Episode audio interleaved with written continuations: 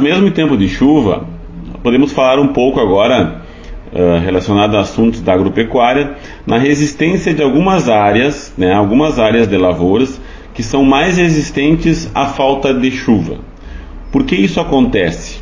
Isso acontece por alguns fatores, mas principalmente uh, os que eu vou citar agora. Nas áreas de lavouras, mesmo sendo lindeiras de dois produtores diferentes ou duas áreas diferentes, existem áreas que conseguem resistir mais tempo à falta de chuva do que outras. Isso acontece por, primeiro, compactação do solo. É, então, se nós temos uma área bem descompactada, onde pode acontecer uma boa infiltração da umidade e essa umidade ficar armazenada no solo por mais tempo, onde acontece com uma boa descompactação acontece uma boa infiltração das raízes solo adentro, essas raízes também vão mais profundamente para buscar a umidade.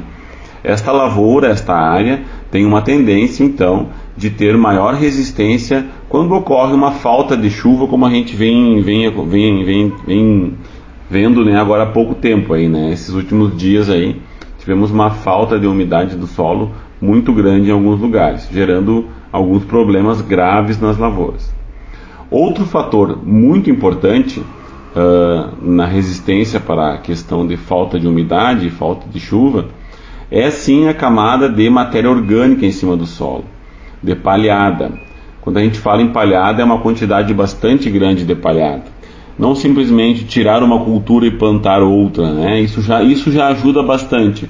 Mas o ideal seria que a gente conseguisse fazer algumas coberturas verdes durante o ano e a gente pudesse deixar essas, essa palhada, essas plantas em decomposição em cima da lavoura e, consequentemente, né, dentro do possível do equipamento dos produtores, conseguir fazer um plantio direto. Fazendo o plantio direto, a gente consegue armazenar e conservar muito bem a umidade do solo.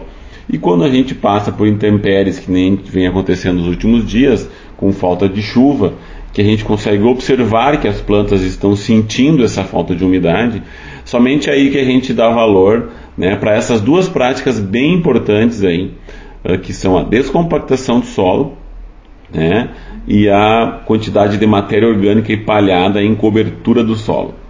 Um outro fator que é extremamente relevante, e é visível isso, né, seriam sistemas de irrigação. E sobre sistemas de irrigação, nós vamos falar nos próximos programas, aí nos próximos momentos que a gente puder contribuir aqui, falar mais especificamente das possibilidades que se encontram nos sistemas de irrigação hoje no mercado para ajudar o produtor rural.